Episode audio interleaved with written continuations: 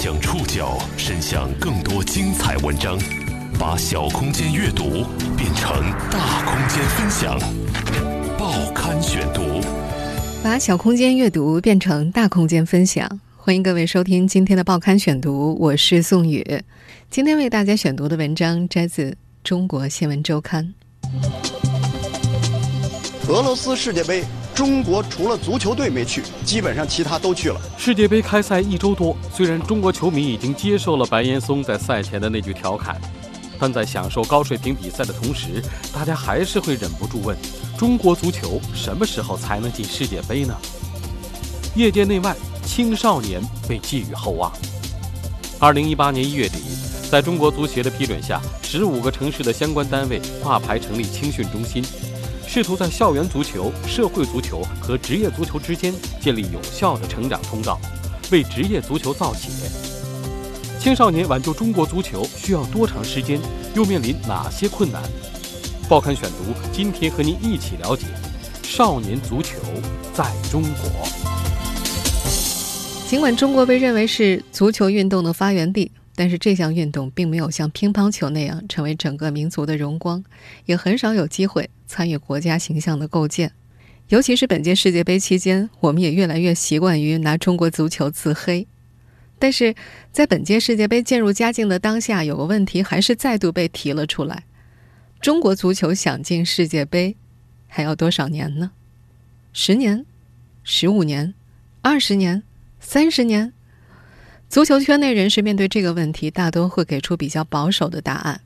无论如何，大家的共识是：十年之内，中国足球都是在打基础的阶段。无论圈内圈外，被广泛认同的一个说法就是：中国职业足球的未来在青少年。在政策体制的主动推动与相关企业的积极响应之下，青少年足球也日渐成为近年的热门话题。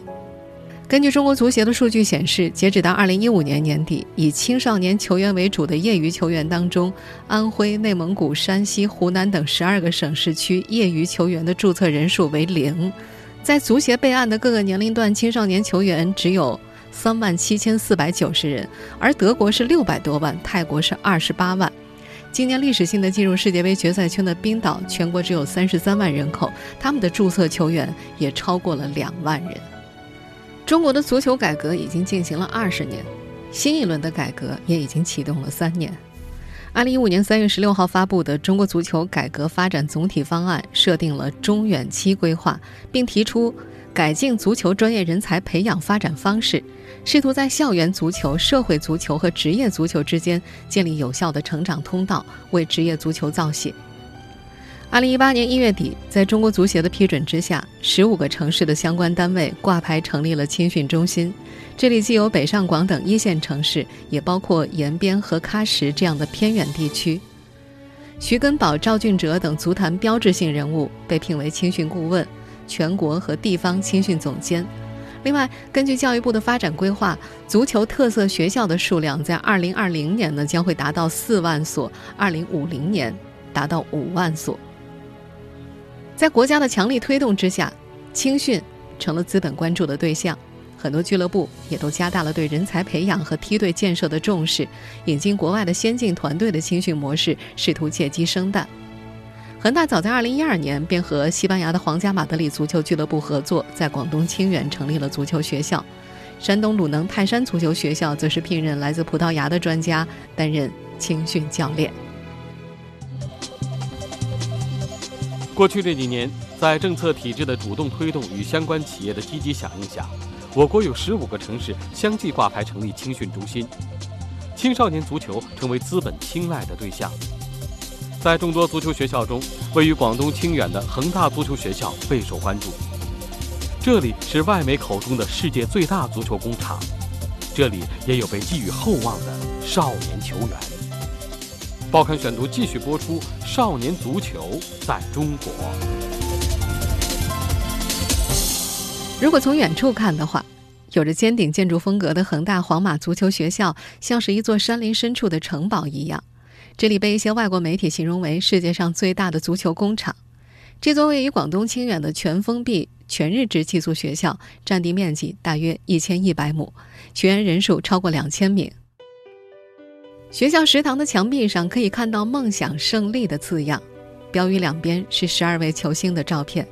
他们在恒大足球俱乐部赢得七次中超冠军和两次亚冠冠军的过程当中，扮演了至关重要的角色。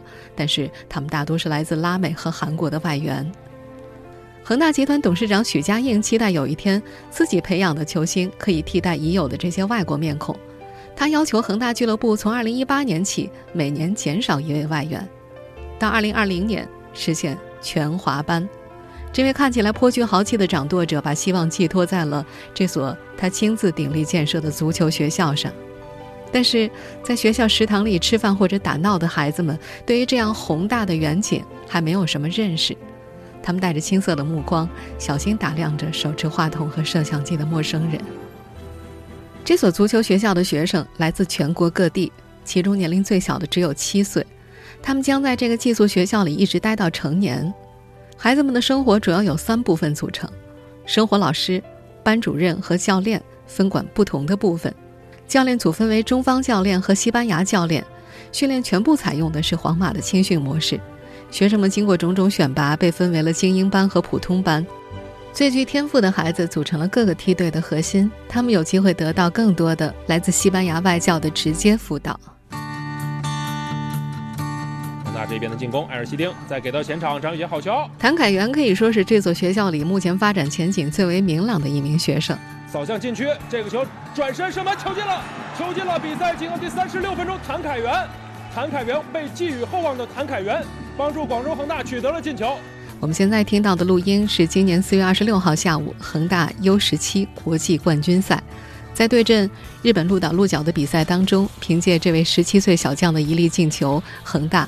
赢下了比赛，尽管这场国际冠军赛的最终比赛成绩恒大只排名第六位，但是谭凯元还是被一些媒体叫做“小于汉超”。于汉超效力于广州恒大，是国家队的重要成员。谭凯元呢，则入选过国少队，也是目前中超球员名单当中年龄最小的一位。这位小将来自山东青岛，他的偶像是英超热刺队的前锋哈里凯恩。他在恒大学校创立之初便到了这儿，当时只有十一岁。在足球学校里，谭凯元的球技得到了很大的提升，特别是去西班牙学习的两年，让他增长了很多见识。他说，在国外每周除了常规的比赛之外，还需要参加一些规格比较高的赛会比赛，自己成长得很快。而当地的足球文化氛围也让他印象很深刻，每隔不远就能够看到足球俱乐部的基地。这个少年还记得。那儿连看门的保安都会踢球。原本的学制是要在西班牙学习三年，但是因为当时的许家印提出了全华班的概念，要组建 U 十六梯队，谭凯元便提前一年回国了。面对来访的记者，这个被不少人寄予厚望的少年球员说：“成为最优秀的运动员肯定是每个球员的梦想，他现在就是一步一步走好。”放眼全国，青少年足球的发展在政策的支持下似乎红红火火。不仅北上广等一线城市有青训中心，在一些偏远地区也有为青训输送人才的校园足球队。报刊选读继续播出：少年足球在中国。榆中县中联川小学近日迎来了特殊的客人——英国广播公司 BBC 的三名记者。我们现在听到的这则录音呢，出自今年四月份甘肃榆中的一则本地新闻。外籍记者此次专门到这座大山深处的农村小学进行专题采访。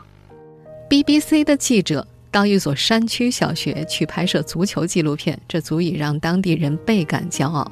呃，你看我们这个球场，谁能想得到，这是一个离县城一个半小时车程的山村小学。而这所中联川小学的故事也上过央视新闻。我们这会儿听到的录音出自去年年底。呃，我叫马安武，今年三十八岁，我是榆中县中联川学区校长，也是中联川小学的足球教练。要回防呀！在甘肃榆中山区，踢球算是一件挺奢侈的事情，但是中联川小学却在校长马安武的带领之下，开始了全员踢球的运动，并且还成立了一支叫做“春苗”的足球队。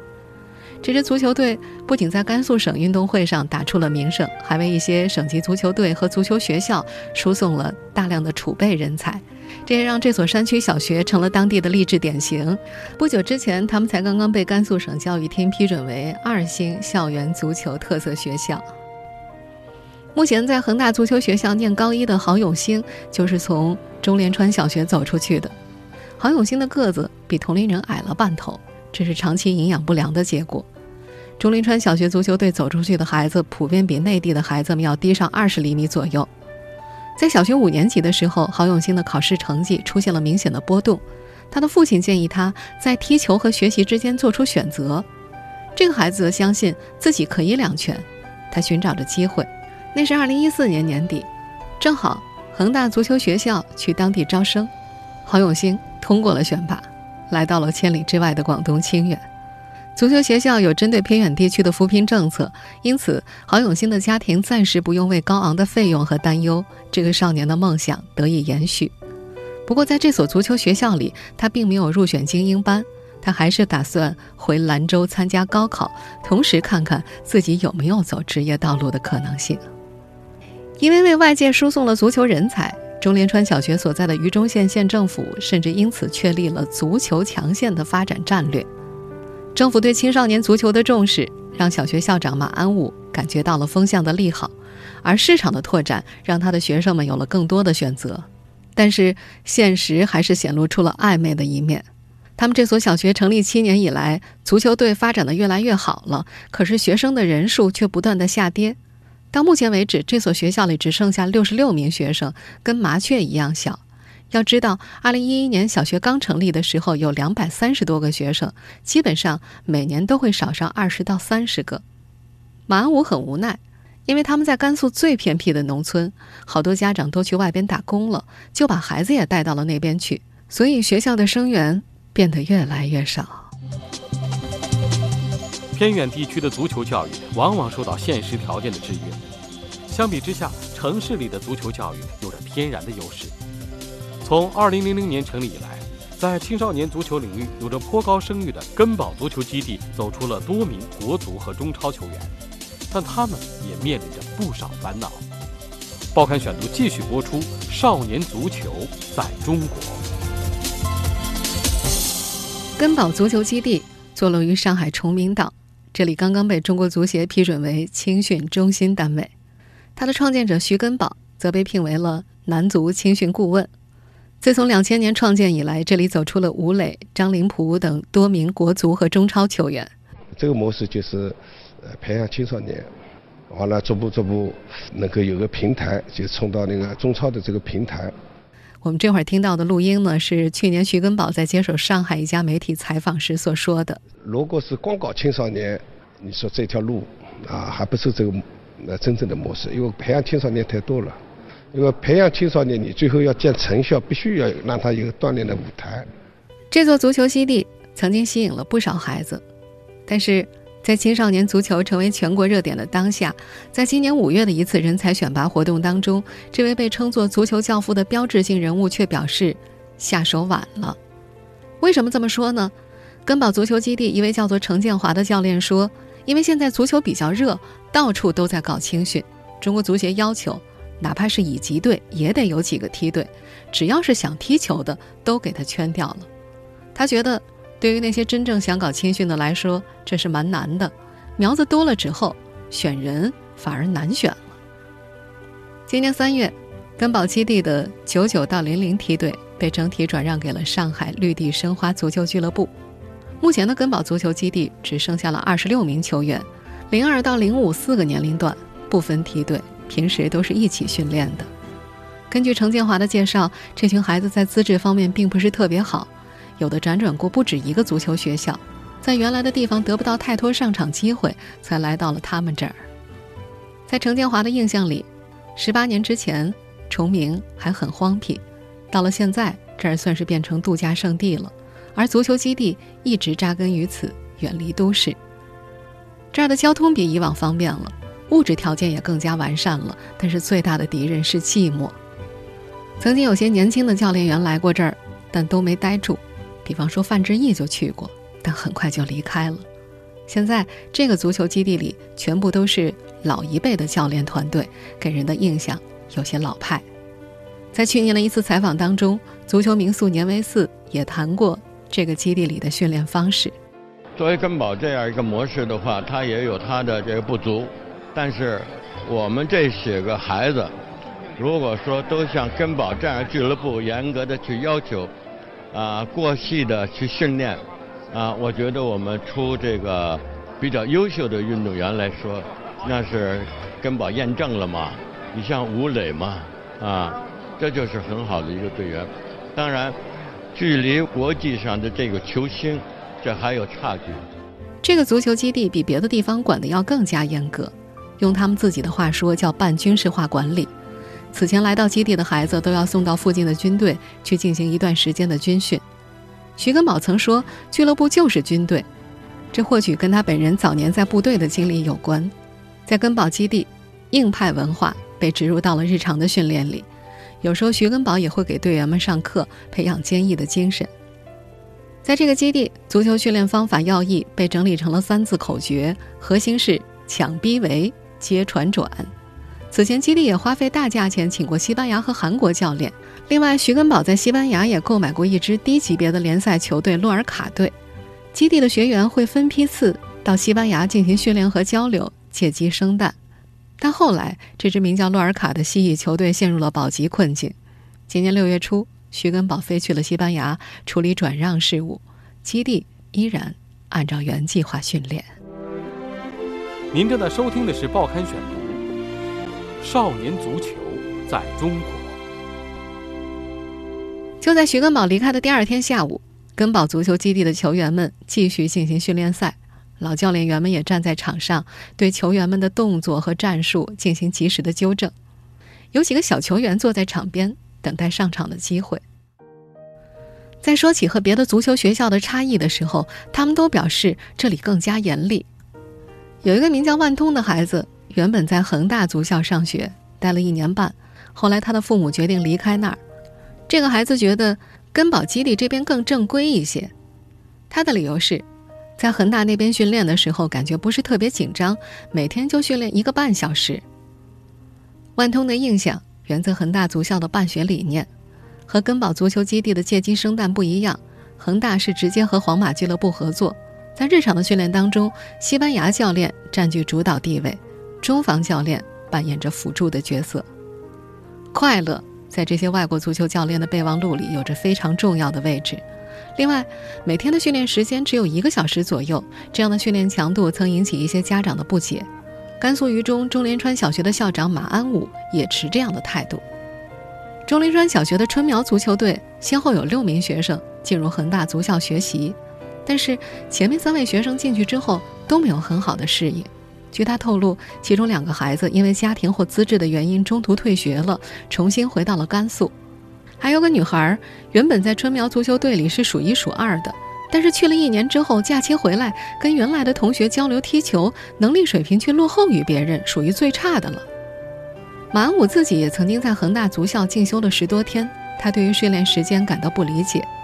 在这位小学校长看来，在训练时间上得不到保证。采用国外的那种练得非常少，可能在咱们的这些孩子身上不太合适。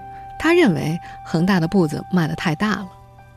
马武的想法和恒大的办学理念存在明显的差异。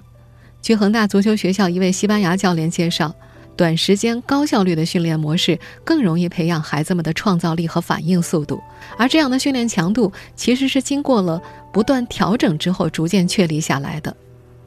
恒大足校青训总监费尔南多说。足校的训练内容存在不同的等级难度，都是结合学生的实际情况进行设置的，也会根据适应的情况做出调整。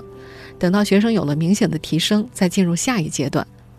他认为，在训练中，他们的教练员强调的是场上的决策力和适应能力。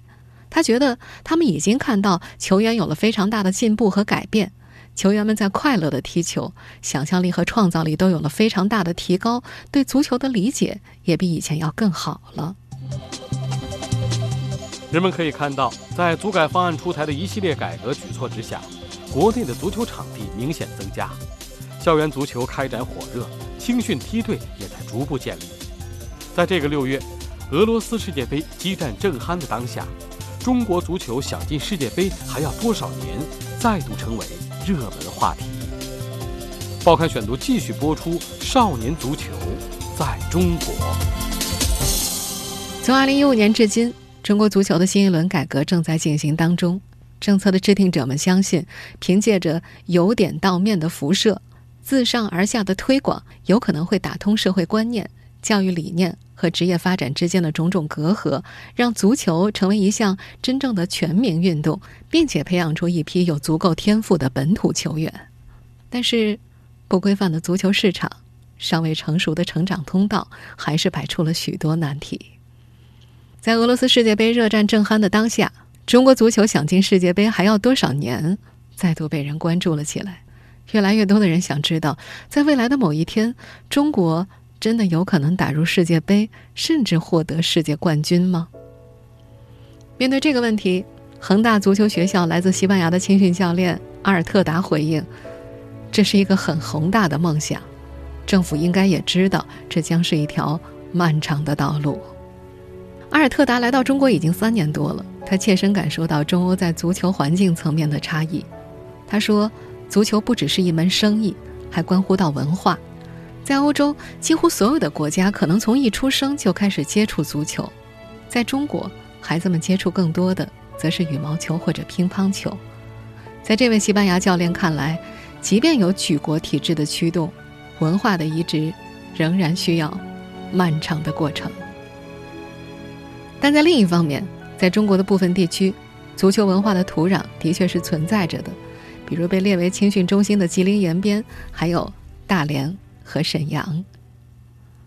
恒大足校的中方教练宁振彤就是沈阳人，他在这儿待了五个年头。最近为了足校招生事宜，他又回了辽宁。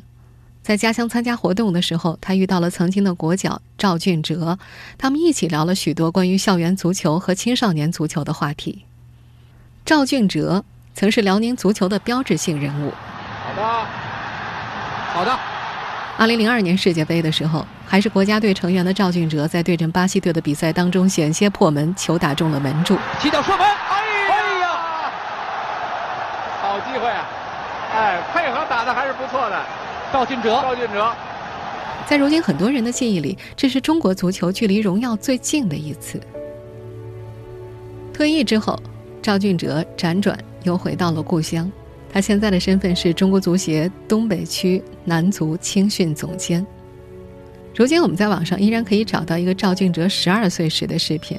我每逢看着电视里出现了中国队失利，嗯，没有冲，没有呃，没有冲出亚洲，看着很遗憾。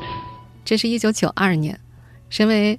辽宁少年队队员的赵俊哲面对采访的时候表示：“要好好练球。我今后呢一定要好好练球，呃，要把中国的足球呢事业走向世界，冲出亚洲，报效祖国。”那时候的青训依然残留着计划经济的特点，依托于体委和行业协会，由体校来提供青少年球员。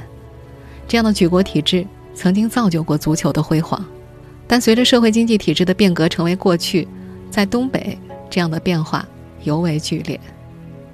赵俊哲经历了这一切，他在最近的一次采访中说：“多少年来，中超球队国家队中的辽宁球员是最多的。不过现在，辽宁的足球青训相比其他地区已经没有了任何优势，甚至在职业青训方面已经落后了。”特别是2018年，辽宁男篮夺得了本年度 CBA 的总冠军。相比之下，曾经光鲜的足球运动就显得格外的落寞了。在去年年底的时候，恒大宣布要投资一百个亿，在沈阳复制一个新的足球学校，比清远足球学校的规模还要大，并以此为中心兴建一个足球文化小镇。这里会重新造就中国足球的辉煌吗？什么不知道答案？在这个六月，在这个四年一度的以足球为名的狂欢节里，这些青训和青少年足球的参与者们同样在关注着比赛。他们中的很多人依然抱有期待，期待中国足球可以重新走向世界。他们相信，在政策和市场的强心剂作用之下，地区足球和中国足球有可能会出现新的希望。尽管在过去的这些年，现实曾经一次一次的击碎了这些希望，在青少年足球全国开花的今天，那些为数不多的辉煌记忆早就成了过去。人们依然需要保持耐心，等待着新一代尽早到来。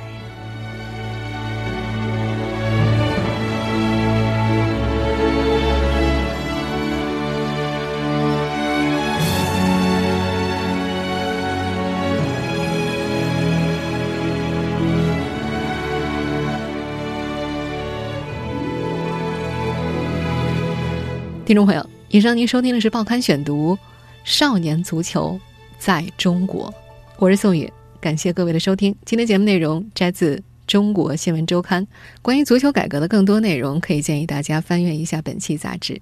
收音节目复播，请订阅《报刊选读》的公众微信号“宋宇的报刊选读”，或者登录在南京网易云音乐。我们下期节目时间再见。